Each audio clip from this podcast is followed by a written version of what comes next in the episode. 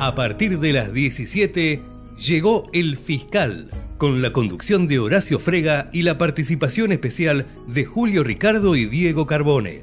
Coordinación General Alejandro Korenblick. Hasta las 18, 60 minutos de comunicación y convivencia. El Fiscal del tiempo de la verdad. Tengo una fe que madura, que va conmigo y me desde que te conocí. Tengo una huella perdida entre tu sombra y la mía que no me deja mentir. Soy una Y así iniciamos una nueva propuesta del fiscal del tiempo de la verdad, hoy con Julio Ricardo desde Exteriores y con Diego Carbone acá en el estudio, Gerardo y Javier en el sonido. Y tenemos que plantearnos la posibilidad de encarar este programa desde una perspectiva diferente. Pensábamos que hoy iba a haber un ganador distinto de las elecciones, la voz del pueblo, la voz de Dios, y esperemos que ante ese conocimiento que la voz del pueblo la voz de Dios, quienes deban asumir el gobierno a partir de ahora, del 10 de diciembre, por lo menos se ordenen a Dios y hagan las cosas que Dios quisieran que uno haga.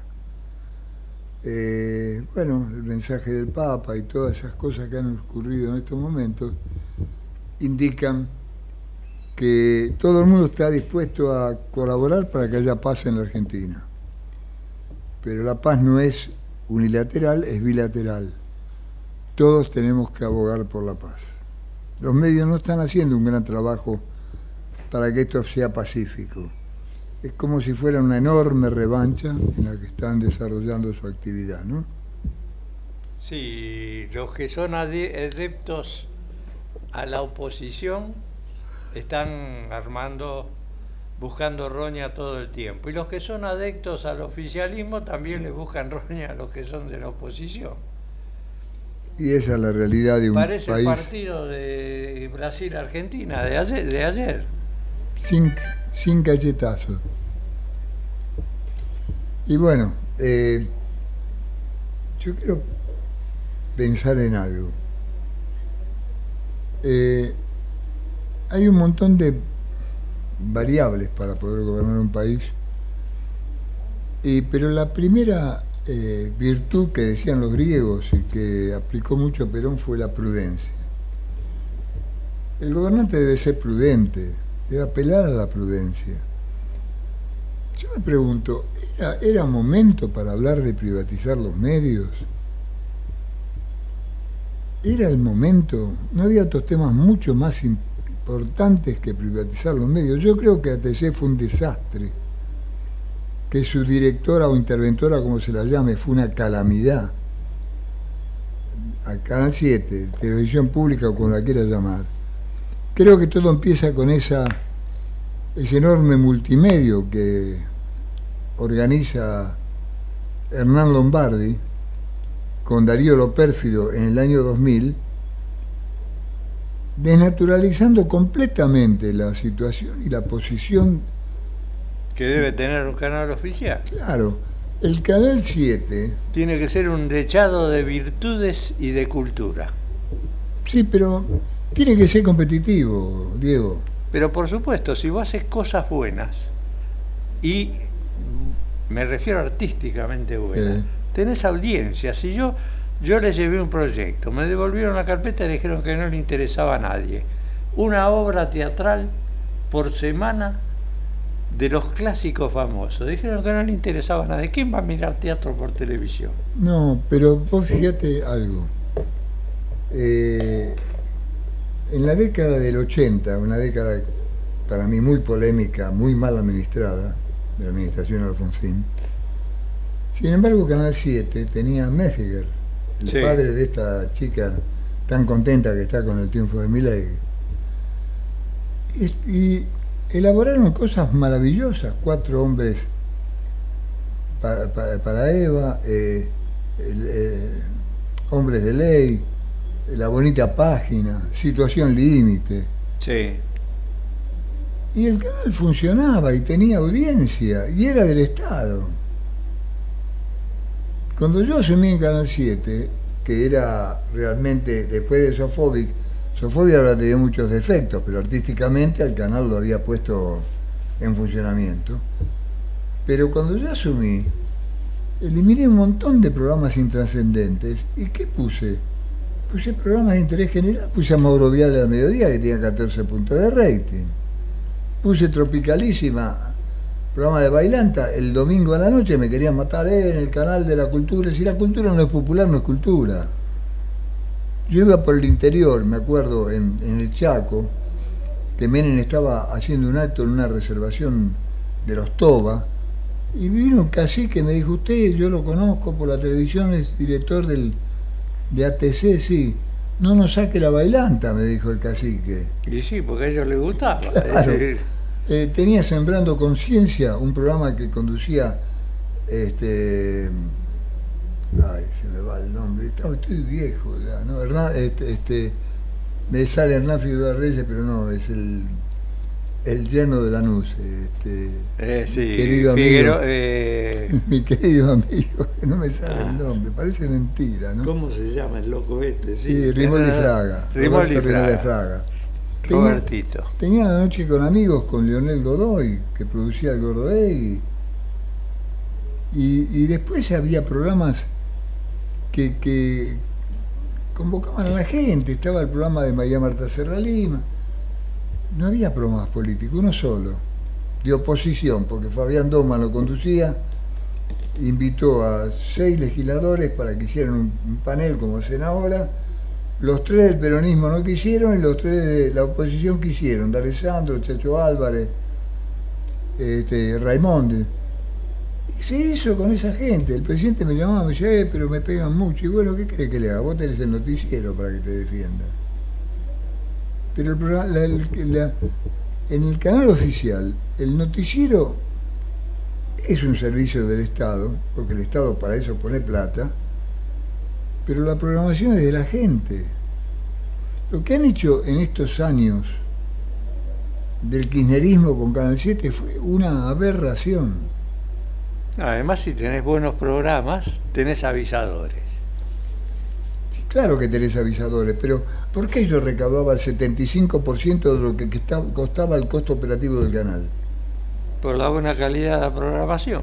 Y bueno, y el 25% el Estado estaba obligado a poner el 25% porque era la cabeza del servicio oficial de radiodifusión. Entonces, si le paga a Canal 11, a Canal 13, a Canal 9 para pasar cosas del Estado, ¿por qué no se lo va a pagar a su canal? Es correcto. Entonces, y hubiese llegado al 100%, evidentemente, pero eh, ha sido un desquicio todo esto, que los cocineros, con este que murió, que no era ningún prócer y todo el mundo El "Qué gato grande". Dumas. No, era otro, el gordo este, pelado, bigote, que hacían el, el- el- el programa de cocina, 120 millones de pesos por año le costaba al canal. Qué bárbaro. Y termina el contrato, vos que estuviste tanto tiempo Sí.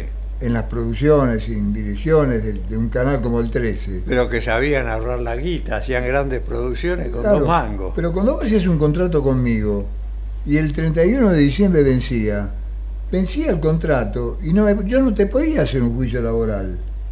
Bueno, los cocineros hicieron juicio laboral. Ah, se consideraban empleados. Considérense a empleado. Con 678 pasó lo mismo. Que lo que le costaba 600 millones por año al Estado. ¿Para qué? Para que nadie les creyera. Porque er- eran muy pocos creíbles. Bueno, esa fue la administración Lufrano, todas estas cosas que hicieron. Pro- esas telenovelas que hicieron, todas de, de muy mal gusto, de, de la cárcel, de lo. de- de- de- no eran. Sí, hubo una sola que era de, del marido de una locutora, que sea escritor, que ahora no me acuerdo el nombre, que era un pocillo de café, que era muy lindo. Estaba bien, pero la otra, eh, eh, que, que le hicieron dos o tres veces. eh, La de las mujeres en prisión o algo así se los llamaba. lo- lo- me acuerdo con mí cómo se llamaba, pero todas las miserias de la cárcel, la, peor presentación. Yo, la última telenovela que se hizo an- antes de esto, en Canal 7, fue un unitario que lo, lo, lo escribía Migre, fue lo último que hizo Migre en vida, y que trabajaba Nora Carpena, este, eran todos unitarios, ¿no? Y con grandes actores y actrices. Como acostumbraba Migre. Por eso, entonces, ¿qué es lo que podemos pensar? ¿La solución qué es? ¿Rematarlo, venderlo? No. Hoy le hice llegar el mensaje a, de alguna manera, a los responsables de este nuevo gobierno, diciéndoles, primero, comerse un, un conflicto que va a ser gravísimo, por a lo mejor 500, mil, mill- mil millones de pesos de costo al año que se puede eh, revertir cuando hay mil cosas más importantes que, resolver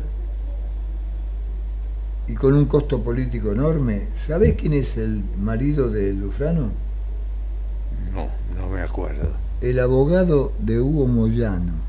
Ah, ¿eh? ¿Te acuerdas de la mozzarella? sí. Bueno. ¿Y vos querés que ya se reunió Moyano y algunos gremios para analizar este tema de la televisión pública?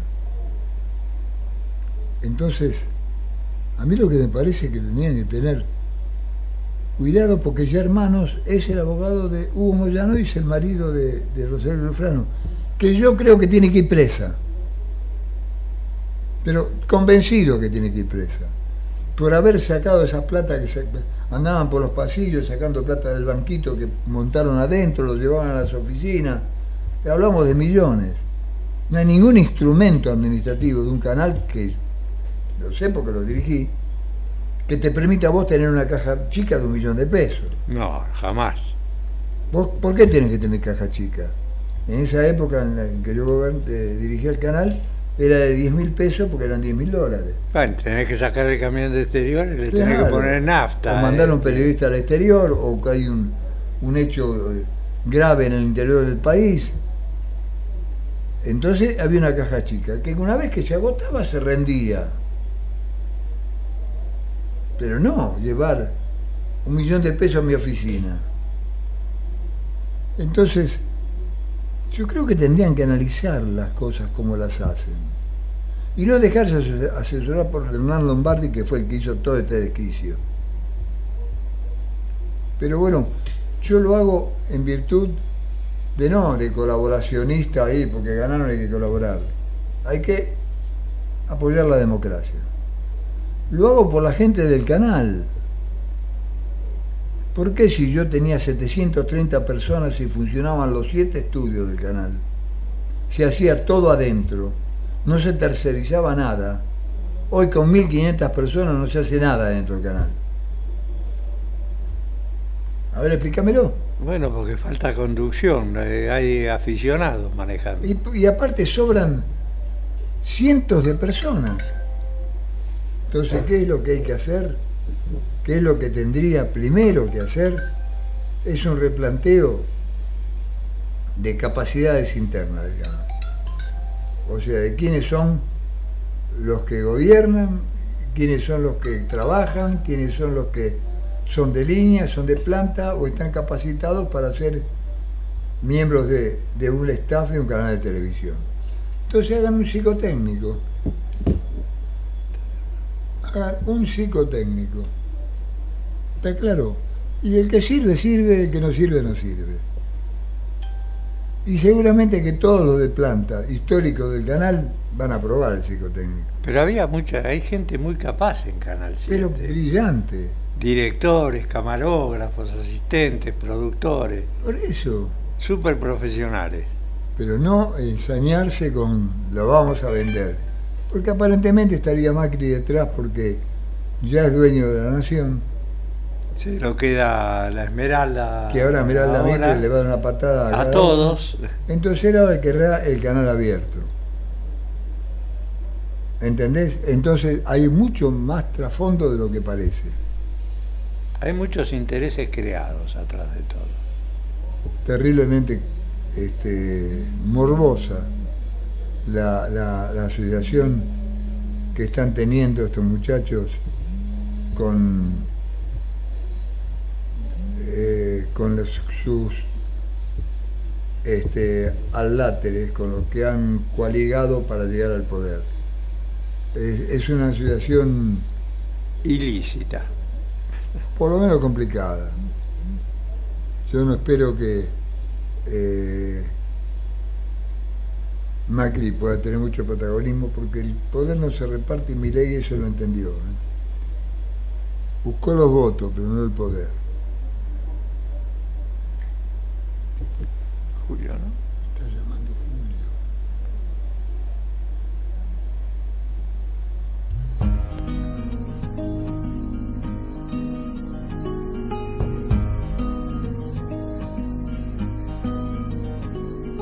Tengo marcado en el pecho todos los días que el tiempo no me dejó estar aquí. Bueno, vamos a, ya que estamos metidos hablando de política, vamos a seguir con política.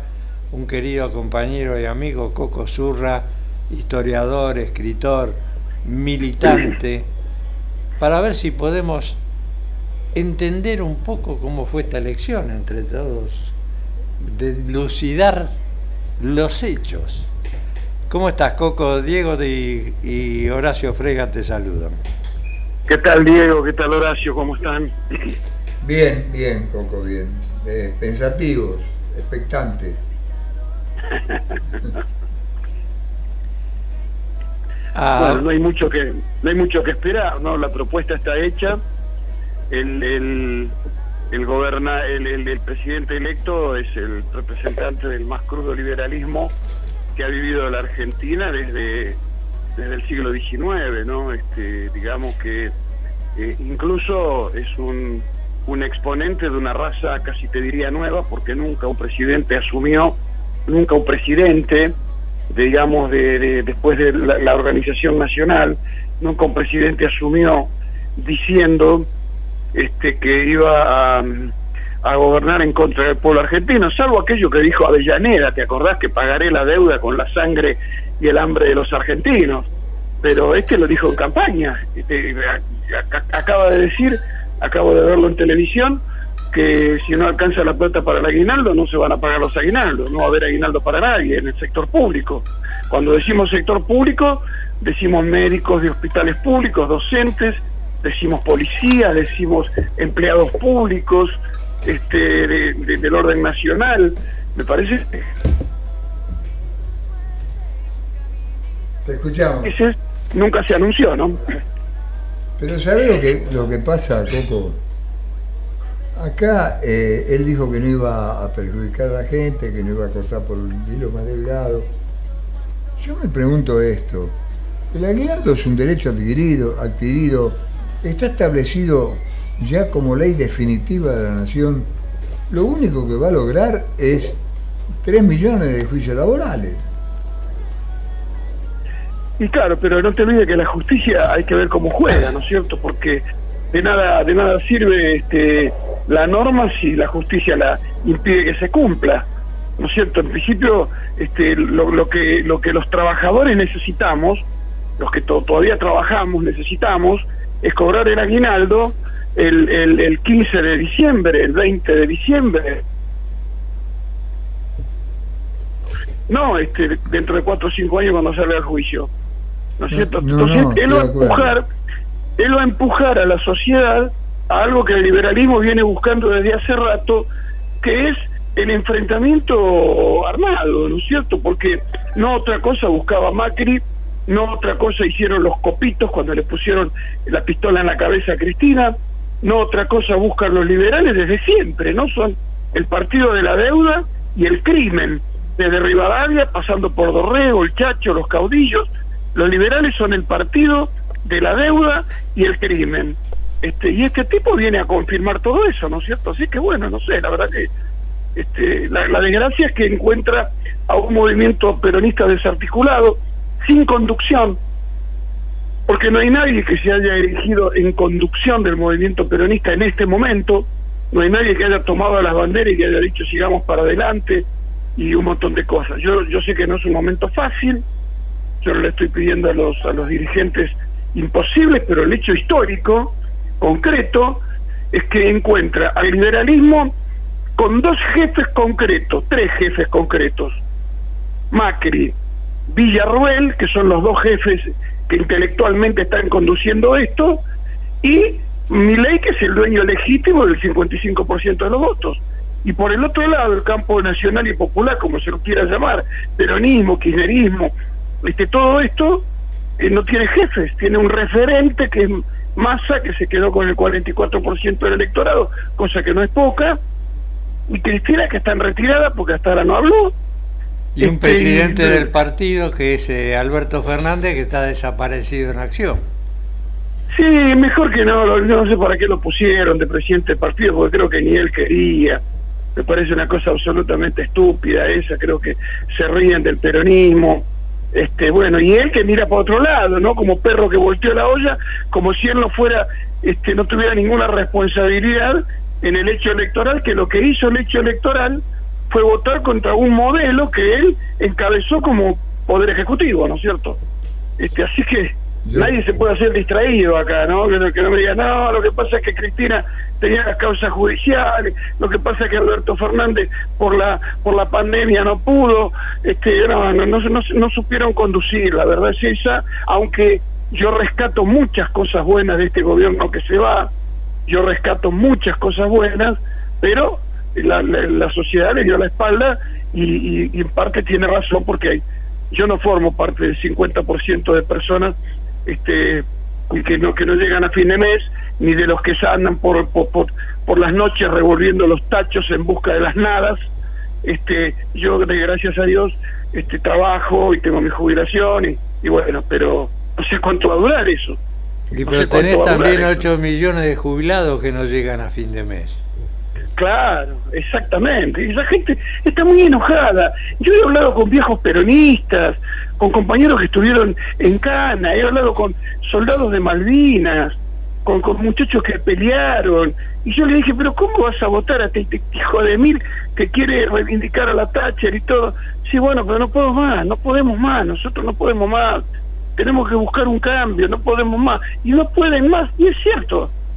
Eso es cierto también, es insoslayable. Entonces, bueno, yo creo que hace falta poner la cabeza en la heladera, no hay que responder a las provocaciones, porque esto que dijo Venegas Lynch de los trogloditas y lo que dijo este Macri de los orcos, ¿no? Los ogros, ¿no? Concretamente es una deformación de la palabra ogro, tiene que ver con el, el impulso al, al sector violento de los liberales, de los jóvenes, para que salgan a enfrentar cualquier acto de resistencia que haya. Y va a haber actos de resistencia. Claro que va a haber actos de resistencia. Cuando la gente vea que le meten la mano en el bolsillo van a empezar a salir. Con los dirigentes a la cabeza o van a salir solos. ¿No es cierto? Y ahí se van a producir lo- lo- los hechos de represión tan deseados por la Bullrich, tan deseados por Milei, tan deseados por el liberalismo, que reitero, los liberales son los hijos de los unitarios, son los salvajes asesinos que te mataban porque sí, y después le echaban la culpa al- al- a los caudillos, Coco, ¿no es cierto? yo que te, a dar dos pensamientos que yo tengo muy claros. Primero, tienen que renunciar todos los dirigentes del Partido Justicialista. No llamar a elecciones ahora, pero por lo menos para abril o mayo del año que viene tiene que estar institucionaliz- institucionalizado el Partido Justicialista. Con una elección como fue después de la caída de Luder, de, de las elecciones, la pérdida ante Alfonsín, que el partido empezó a reagruparse, se hizo el Congreso de La Pampa, después se hizo el Congreso de Santiago del Estero, y recuperar un partido político que está muerto, como partido político. Y en segundo lugar, que, eh, que esto sí es lo, es lo más importante, expulsar del justicialismo a los que no se sienten justicialistas. Cristina Kirchner fue una elección en contra del Partido Justicialista en la provincia de Buenos Aires, porque el Partido Claro. Justicialista era Randazo, con Unidad Ciudadana. Y- Claro, claro, y, claro. y a todos los que de- defenestraron la idea de Perón, que era una idea completamente diferente. Entonces, empezar a poner los pantalones largos. Y yo te digo algo, va a ser muy difícil que el país esté en paz con medidas como quitar el aguinaldo. A los, a los jubilados, gracias a Dios, no van a poder, porque el ANSES el primero de diciembre, el primero de diciembre, ya establece las remuneraciones de todos los jubilados que se irán haciendo progresivamente, pero ya las establece. Pero ¿qué va a pasar Sí. con los fondos del ANSES que va a manejar esta chica que van a poner de Bueno, eso es una, una- una cosa de posterior, porque están hablando de la jubilación eh, privada, ¿no? O sea, de la de las AFJP, de la cual es el presidente alguna vez fue este, funcionario, ¿no? De, de una de ellas. Claro. Entonces, Bueno, mira, respe- respecto, respecto de lo que vos decís de la mm, legitimidad del Partido Justicialista, yo me, estuve reunido con algunos compañeros, viejos compañeros de mi generación, de, de- los años 70, ¿no? Compañeros que fueron sindicalistas, que estuvieron en canas, compañeros militantes, compañeros de distintas agrupaciones. Y yo lo que propuse es lo siguiente, porque el Partido Justicialista tiene eh, legalidad, pero no, no tiene legitimidad. Después de la derrota, los partidos no tienen le- legitimidad, no tienen legalidad, pero no tienen legitimidad. Entonces, ahí se nos va a complicar la cosa, muchachos, les dije. Entonces, lo que tenemos que hacer, les propuse, si el Partido Justicialista no quiere este, disolverse, no quiere convocar a elecciones, no quiere hacer nada, con- con- convoquemos a la mesa del movimiento, armemos la mesa del movimiento peronista y salgamos a trabajar las próximas elecciones, porque si este tipo, el presidente, pro- eh, cumple el 10% de lo que prometió, dentro de dos años la palabra liberal va a ser mala palabra. Y ese va a ser el momento de volver nosotros eh, a recuperar parte de lo perdido. Te hablo del 3 de febrero, en donde desgraciadamente el Partido Justicialista viene perdiendo, ya perdió la, la, la quinta elección consecutiva, y entre 2015 y ahora perdió 60 mil votos. De los 100 mil eh, Sí. ciudadanos que votamos en el 2015 al, al, al- al, digamos, al, al cristianismo, ¿no es cierto?, a, a Scioli, este, este, este año, en la última elección, votaron solo 40.000 a favor. Entonces no podemos seguir perdiendo agua porque el, buque se nos va a pique. Entonces construyamos el- al movimiento peronista, armemos la mesa del movimiento, convoquemos a los sindicatos, a los grupos estudiantiles, a los grupos que se rebelan contra todo esto y démosle alguna conducción porque esa gente no tiene conducción. Y te De pregunto, eso se trata. te pregunto otra cosa.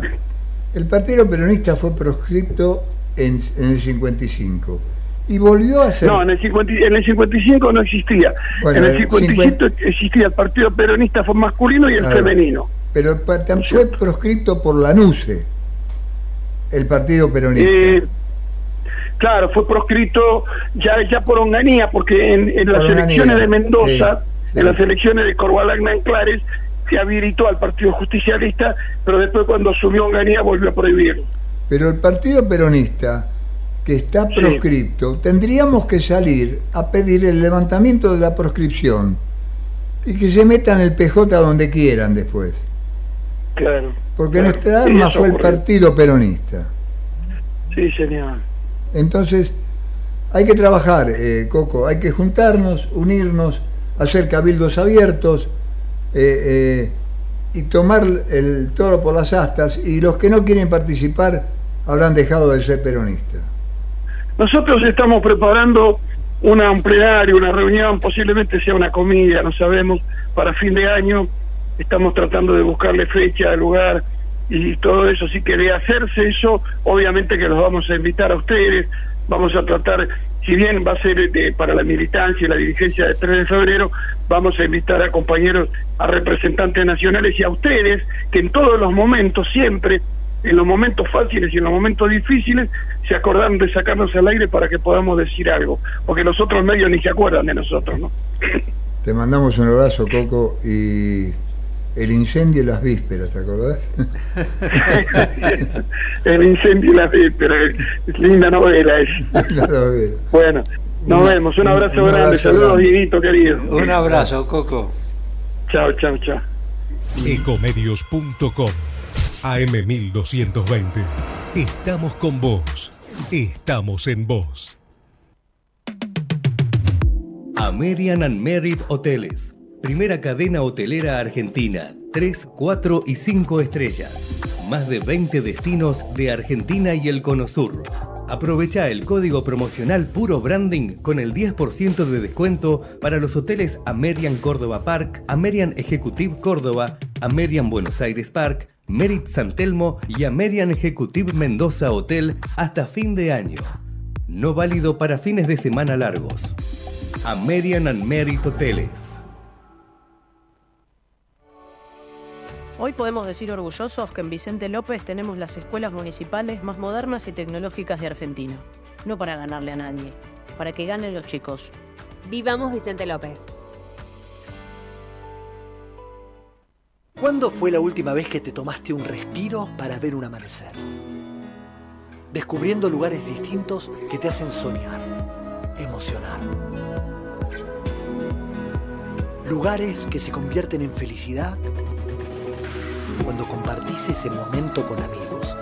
¿Cuánto hace que no te tomas un respiro para descubrir algo distinto? Catamarca es mucho más que un destino. Informate en ecomedios.com. Seguinos en TikTok, arroba ecomedios 1220. Y por fin estamos en contacto con Julio Ricardo. ¿Cómo está Julio Ricardo? Buenas tardes. Julio, ¿me estás escuchando?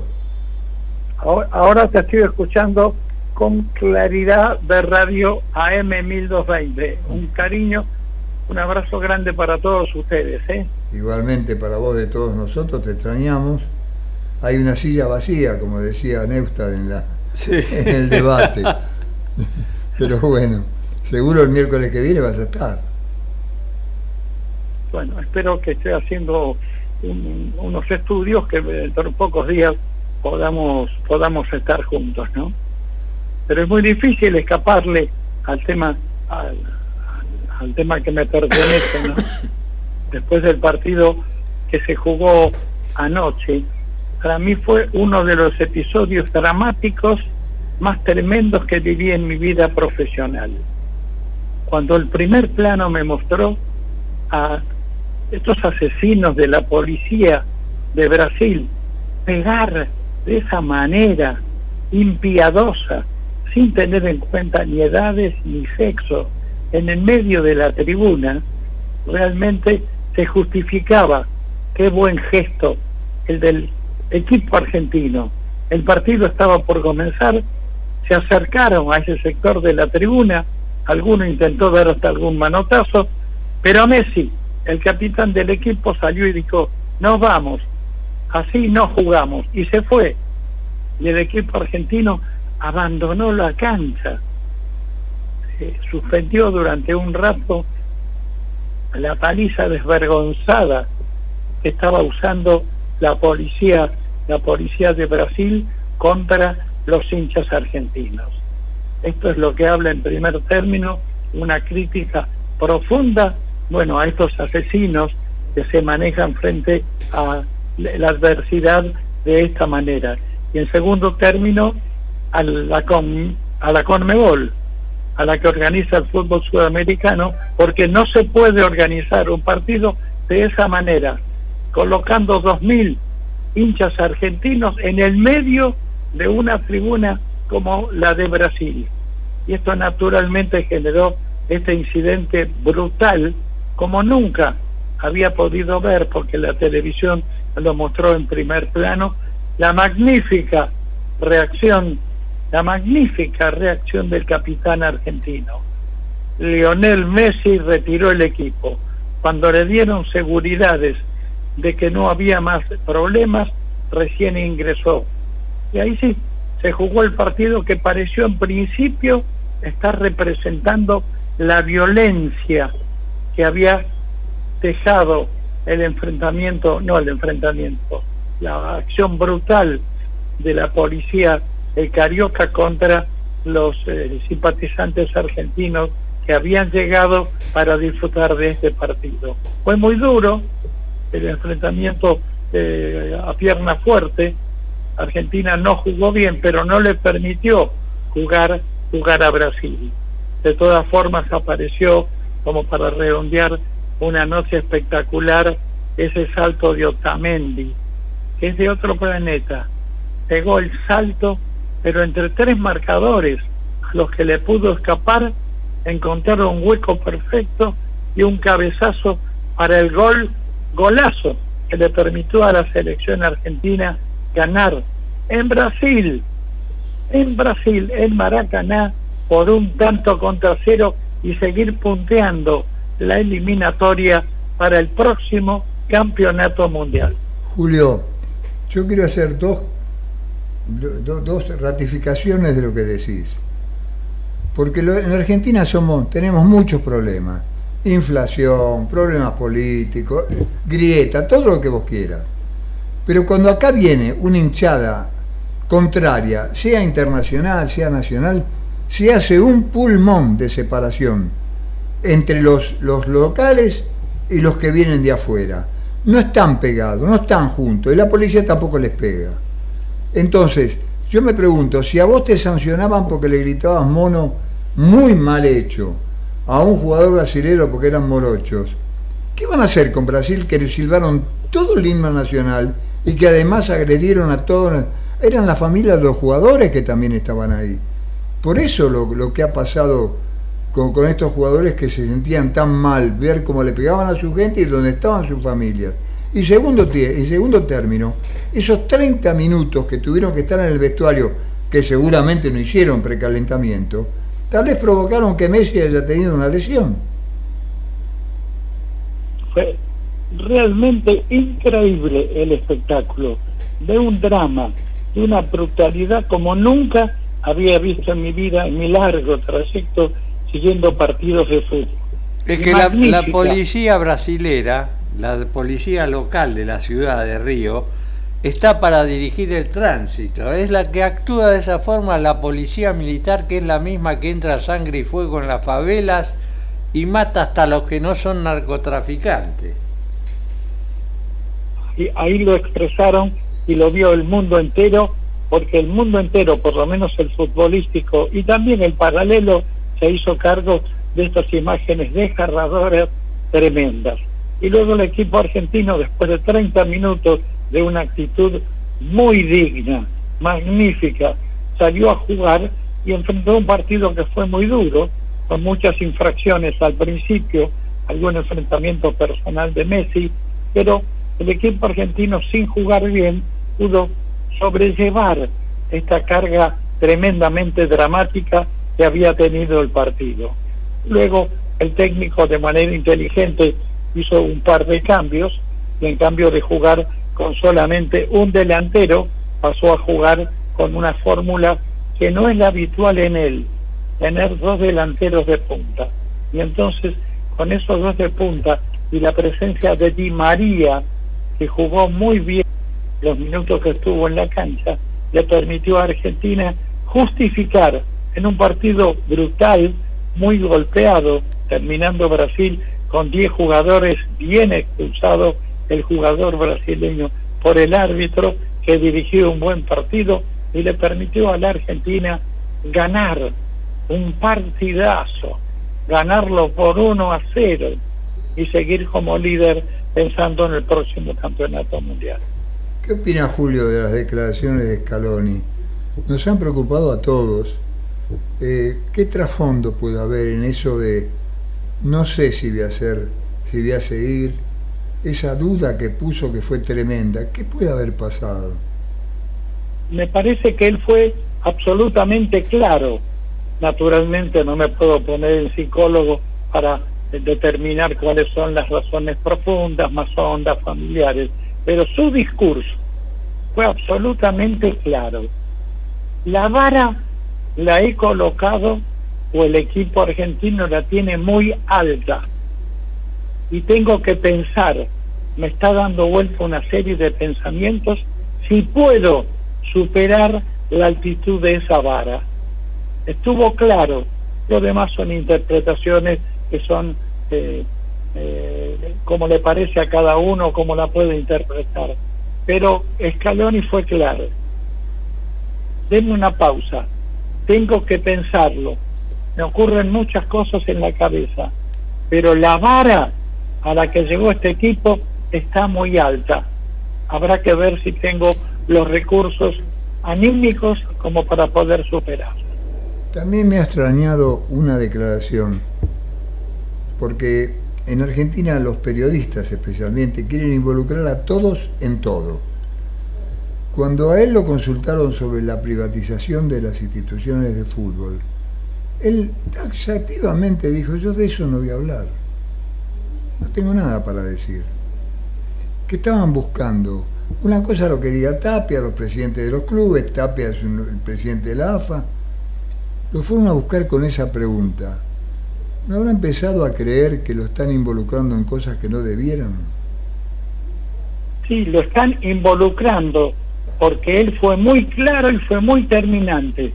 No había ninguna situación que se pudiese entender con doble sentido.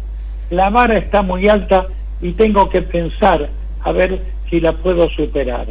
No hizo ninguna observación, ni se refirió ni a la política, ni, ni la presencia de Tapia con el gobierno anterior o el gobierno que todavía está, ni la presencia, la ausencia de la selección argentina cuando llegó como campeona, como campeona del mundo.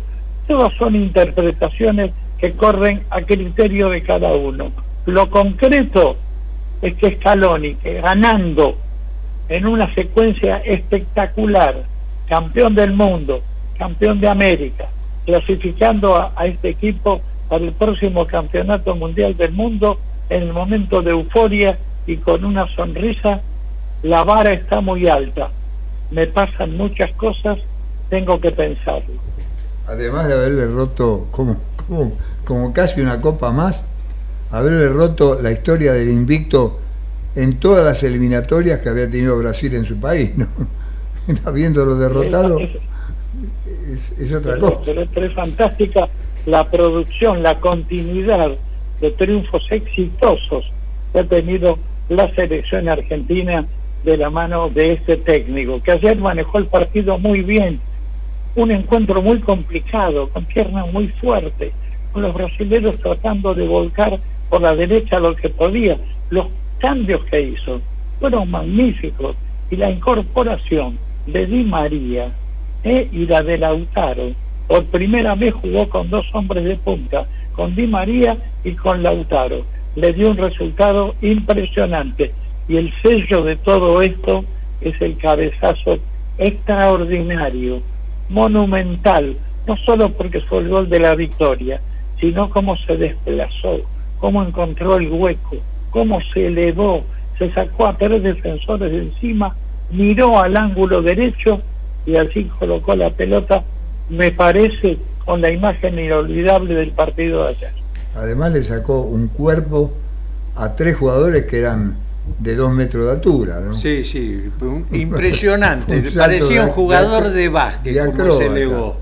Ahora, Bueno, magnífico y ojalá que la Confederación, me parece muy difícil, sudamericana, sanciones. que la Confederación Sudamericana entienda claramente que hay que poner eh, criterio, disciplina para integrar a las distintas hinchadas cuando se juega en todos los partidos.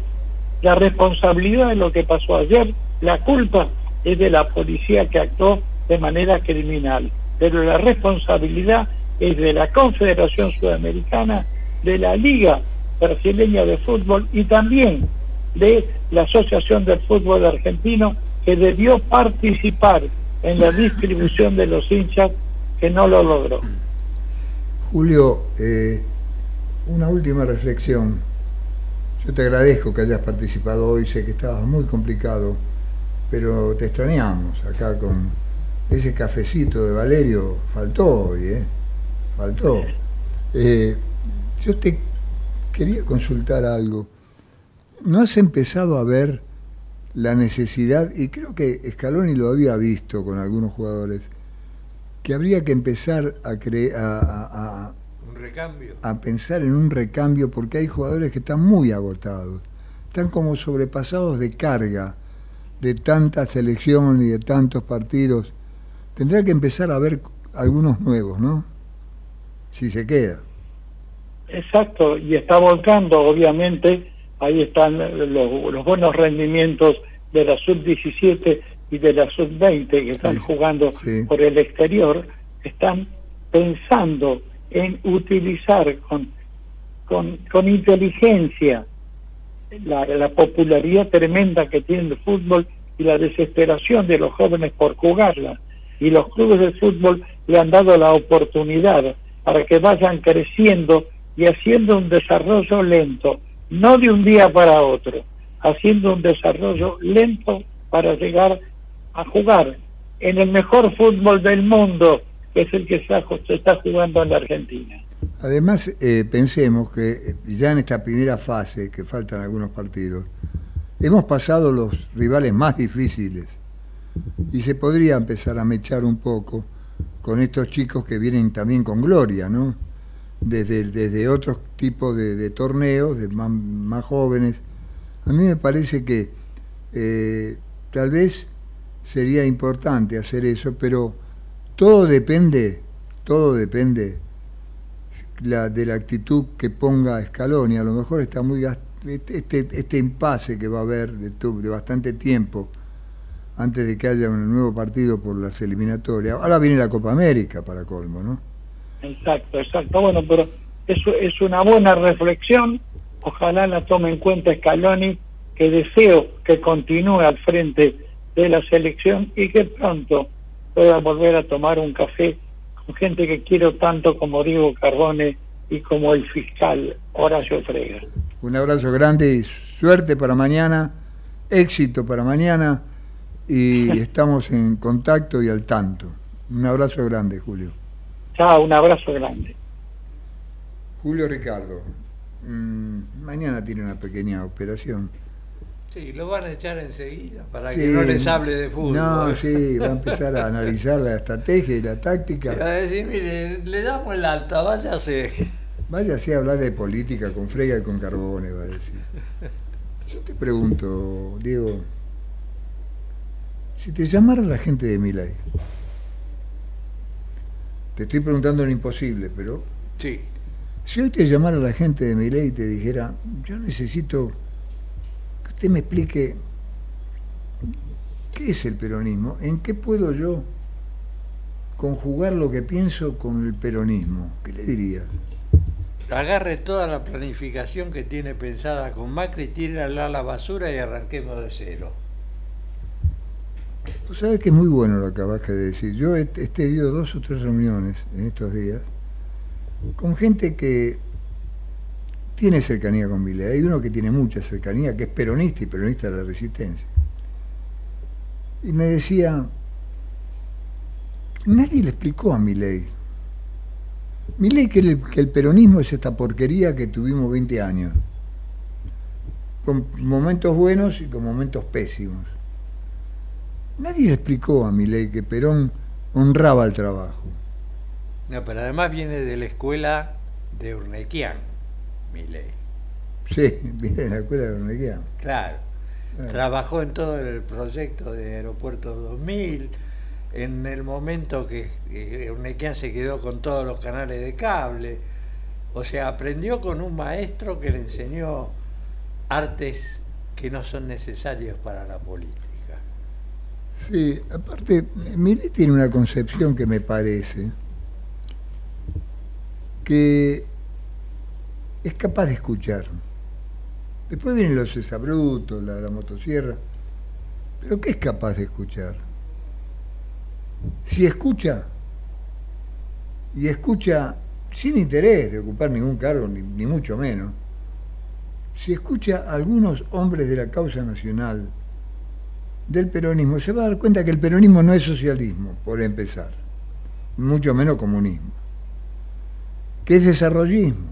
Perón fue un gran desarrollista y que además cultivó una enorme amistad con Rogelio Frigerio, el abuelo del gobernador. Que fue el que le consiguió la casa en, en España. En España. Si empezara a escuchar que hay otra manera que dinamitar todo, dinamitar todo, que es perfeccionarlo, que es mejorarlo, ha hecho, ha lanzado un conflicto con los medios de comunicación, con los medios oficiales. Los medios no son el problema, son los que lo conducen. Y aparte son necesarios esos dos medios oficiales para el gobierno, para la difusión de todo lo que hace el gobierno. Claro, lo que no tienen que tener es política. No tienen que tener programas políticos. Tienen que tener programas artísticos. ¿De qué te sirve un medio con 0,2% de rating? De nada. ¿De qué te sirve? Es un gasto inútil. Ahí tiene razón. Pero entonces busca aquellos que lograron, Sofovita está muerto, que en algún momento el canal tuviera cuatro, en mi caso tuvo cuatro puntos de, de rating estábamos casi por encima del 2 y peleando la 9. ¿Por qué qué? Porque no puse políticos. Y porque el noticiero no era tendencioso. ¿Por qué andar con un noticiero tendencioso, persiguiendo, acosando? Hay muchos muchachos del noticiero, como Gastón Zulás, como muchos otros que son brillantes. Sin embargo, lo único que hicieron es poner a los recalcitrantes, a los arrepentidos, a gente que no eran de un origen ni siquiera peronista y hablaban de peronismo. Ahora Rial dice que se va del país. ¿Qué va a hacer Daddy Vireva? ¿Qué va a hacer Silly? Ahora explícamelo qué van a hacer, de qué van a hablar. Daddy volverá a ser eh, el cómico de Sí, los pero ¿dónde va a poder actuar sin que lo insulten? No sé. Va a ser difícil. Si Milei no pudo ir al Teatro Colón, a Daddy Breva le va a costar ir a tomar un café a la biela. ¿eh? Yo, yo lo que te digo, que está mal aparte. A Milei dice que lo aplaudieron. en el Colón. No, no, bueno, sí, sí, ¿lo has visto los videos?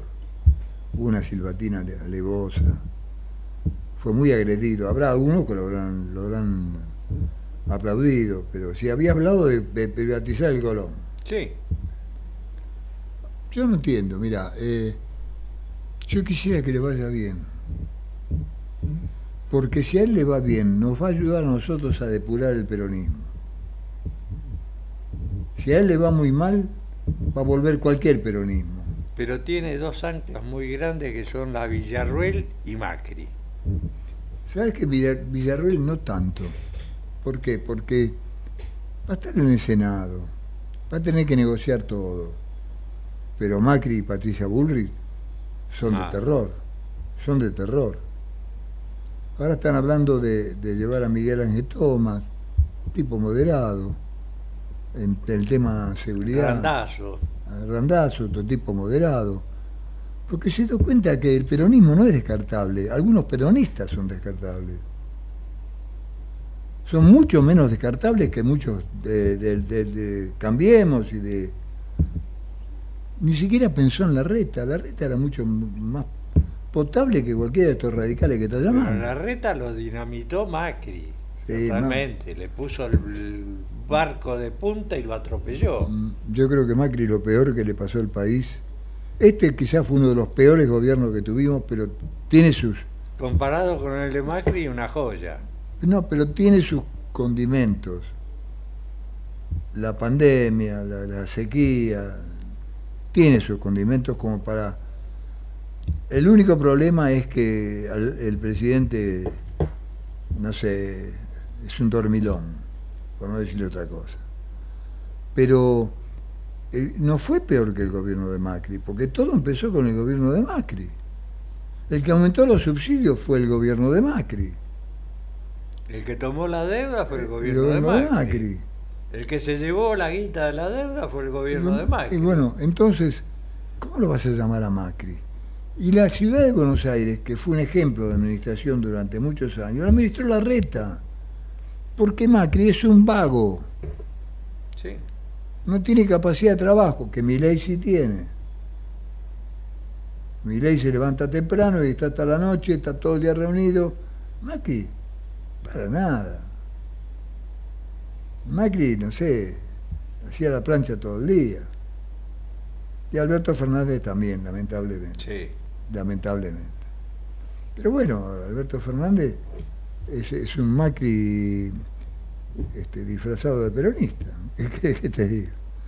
Es socialdemócrata. Es socialdemócrata, alfonsinista, puro alfonsinista. Publicaba sus fotos abrazado con Alfonsín. Pero bueno, eh, Para que lo vieran con Alfonsín, porque yo lo traté a Alfonsín varias oportunidades y era una persona encantadora para estar charlando con él. sí, a mí no me fue tan bien, pero no importa.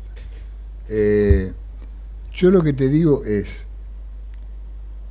debemos replantearnos el hecho de que tiene que haber go- gobernabilidad para que nosotros volvamos con banderas propias, con el proyecto propio, demostrando que este proyecto, si se implementa, va a ser muy malo Y por la senda correcta. y por la senda correcta. No tiene que haber muertos en la calle. Eso de que dice que al que salga lo reprimo, le mando a la policía. No se olviden que los piqueteros, que no son todos peronistas, ¿eh? especialmente los de izquierda. Eh, la gente puede ser peronista, pero los conductores no son peronistas. Van con las criaturas, van Sí. con los chicos adelante, van con discapacitados adelante. ¿Qué vas a reprimir? ¿Qué van a hacer? ¿La Costesca y Santillán?